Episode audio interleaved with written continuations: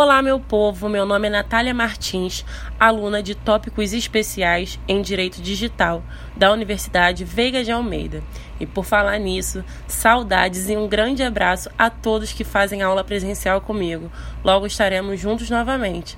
E assim começo mais um Argumento na Lata.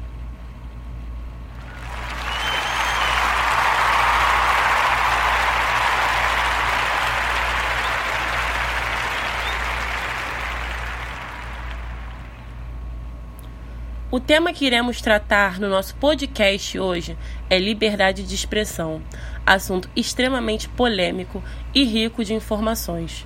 Com isso, inicialmente, vamos citar o artigo 5 inciso 9 da Constituição Federal de 1988.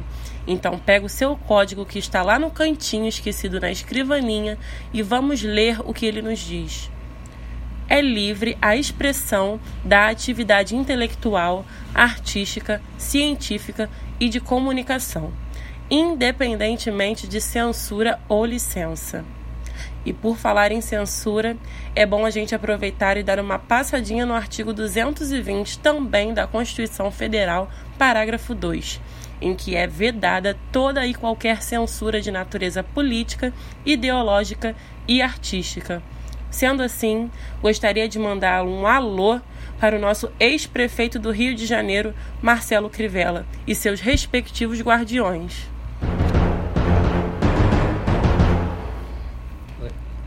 Com a polêmica das denúncias sobre esquemas para impedir reportagens sobre a saúde do Rio de Janeiro, reportagens essas que vinham a criticar o atendimento de pacientes em hospitais públicos mediante seu mandato. E a nível de esclarecimento, a cultura da censura tem foco na manutenção do status quo evitando assim alterações de pensamentos num determinado grupo social e a consequente disposição de mudança de paradigmas políticos ou de comportamento, gerando desaprovação e remoção da circulação pública de informação, visando a proteção dos interesses de um Estado, organização ou indivíduo consistindo em toda e qualquer tentativa de suprimir a circulação de opiniões ou expressões artísticas. Lamentável, né, pessoal? Então é isso, gente. Desse modo, encerro com vocês mais um programa e dedico um agradecimento em especial à minha professora Morgana e suas aulas que ampliaram minha janela de conhecimento nessa jornada de formação.